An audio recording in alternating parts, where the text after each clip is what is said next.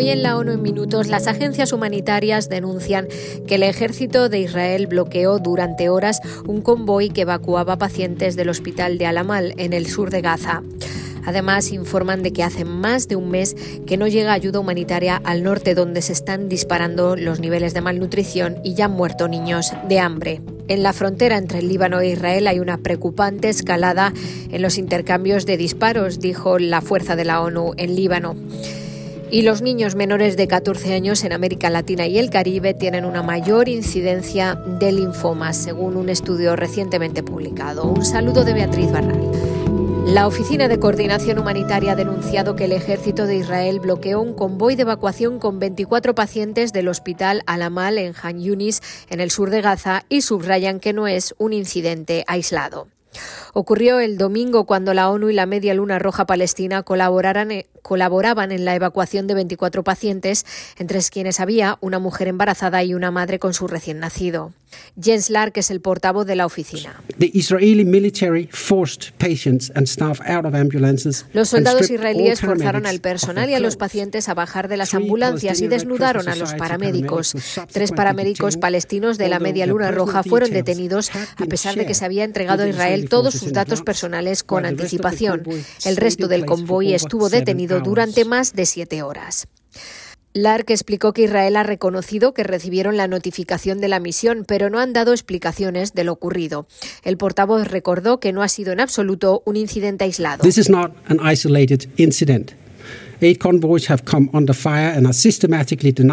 Los convoys de ayuda han sido atacados y se les niega sistemáticamente el acceso a las personas necesitadas. Los trabajadores humanitarios han sido acosados, intimidados o detenidos por las fuerzas israelíes y la infraestructura humanitaria ha sido afectada. Junto antes del incidente del domingo, dos familiares de Médicos Sin Fronteras murieron en un ataque no provocado de las fuerzas israelíes contra un refugio identificado donde dormían el personal y sus familiares.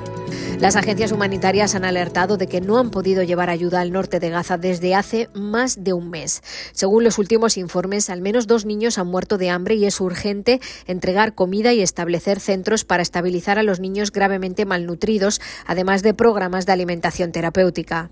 Christian Meyer es el portavoz de la OMS. Desde el 23 de enero no ha llegado ayuda humanitaria al norte. Ha pasado más de un mes, cinco semanas.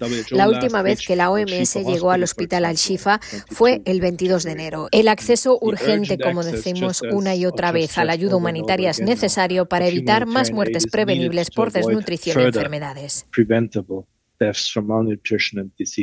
El portavoz de OCHA dijo que es muy complicado llevar ayuda al norte porque solo hay un paso desde Egipto en el sur, lo que significa que hay que atravesar toda una zona de guerra desde el extremo sur hasta el extremo norte. Ante la preocupante escalada en los intercambios de disparos en los últimos días en la frontera entre Israel y Líbano, la fuerza de la ONU en Líbano instó el martes a Hezbollah y al ejército israelí a cesar las hostilidades. Según la misión de la ONU, la FINUL, el sur del Líbano está viviendo una expansión y una intensificación de los ataques, trastornando la vida de decenas de miles de civiles de ambos lados de la línea azul. Este conflicto ya ha causado demasiadas víctimas y daños significativos a viviendas e infraestructuras públicas, afirmó la FINUL en un comunicado.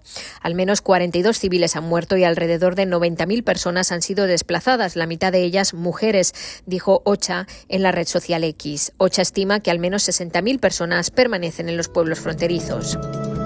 Y cambiamos de asunto. Los niños menores de 14 años en América Latina y el Caribe tienen una mayor incidencia de linfomas en comparación con los del resto del mundo, según un estudio de la Agencia Internacional de Investigación sobre el Cáncer.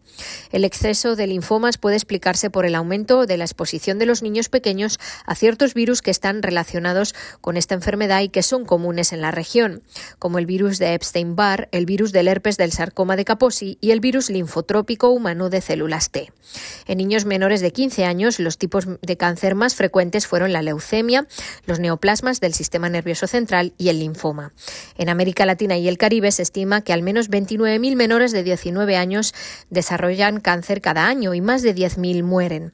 Entre los factores más importantes que contribuyen a la baja supervivencia en el cáncer infantil se encuentran las infecciones y la dificultad para acceder a un tratamiento oportuno y de calidad.